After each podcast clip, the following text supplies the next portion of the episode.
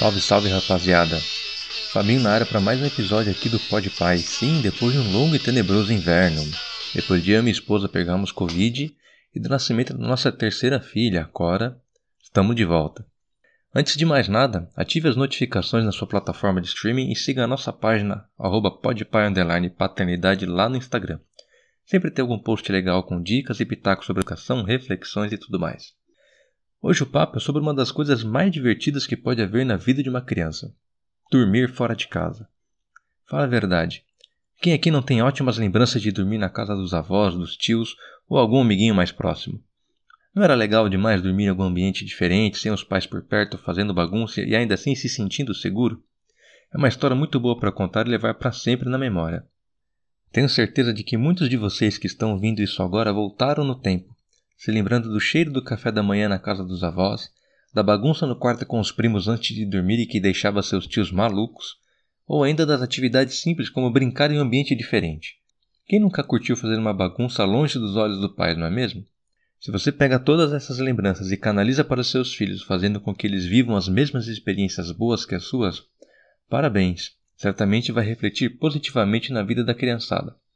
Agora, se você me ouviu até aqui, teve um flashback e mesmo assim acha um absurdo criança dormir fora, bora trocar uma ideia. De todas as situações que eu acabei de comentar, você chegou a viver uma pelo menos?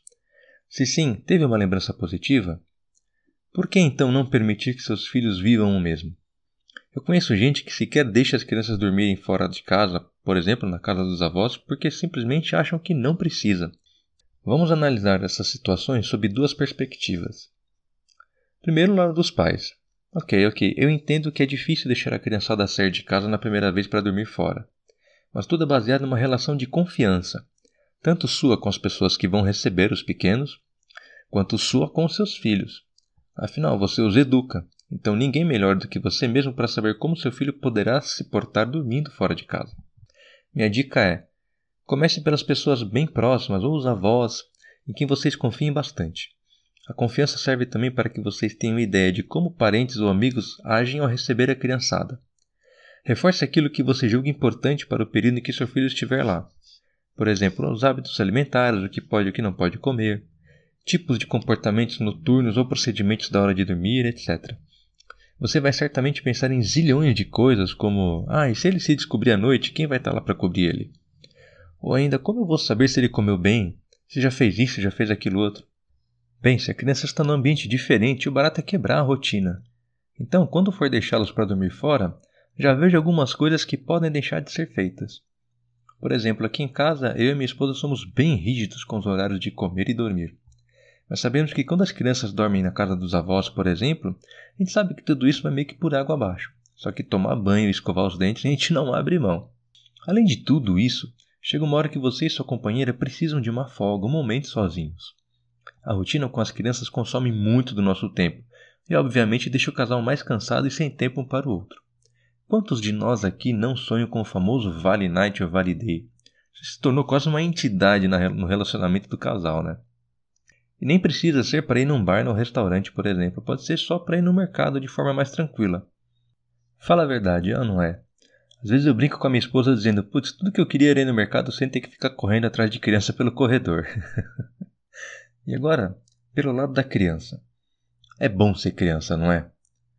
Você que acha que eles não precisam dormir fora, já parou para pensar de que eles não terão nenhuma, absolutamente nenhuma lembrança desse tipo quando chegarem à puberdade ou à adolescência? Sabia que isso pode impactar inclusive na vida adulta? Você duvida? Então pense quão seguro seu filho vai ficar quando precisar viajar a trabalho sozinho. A falta de experiências sociais em ambientes diferentes aos de casa durante a infância podem sim fazer com que eles se sintam inseguros, tenham dificuldades em lidar com os próprios medos e de não querer explorar o novo, de viver experiências novas. Além do que, aquela frase clichê de que filhos são criados para o mundo ganha força nesse tipo de situação também. Sem falar nas incontáveis e deliciosas memórias afetivas que eles construirão ao longo da infância. Também do sentimento de acolhimento no retorno para casa, saber que você estará lá cheio de amor, saudade do pequeno e o melhor com as baterias recarregadas. É difícil? Sim. Você vai se preocupar? Claro que vai. Vai perder o sono? Com total certeza. Mas aposto que a cara de felicidade e empolgação dos pequenos contando as inúmeras histórias que viveram vai pagar cada noite em claro. E sempre, sempre encare tudo com o máximo de leveza possível, mesmo que seja com olheiras. É isso, pessoal. Valeu, grande abraço, até a próxima.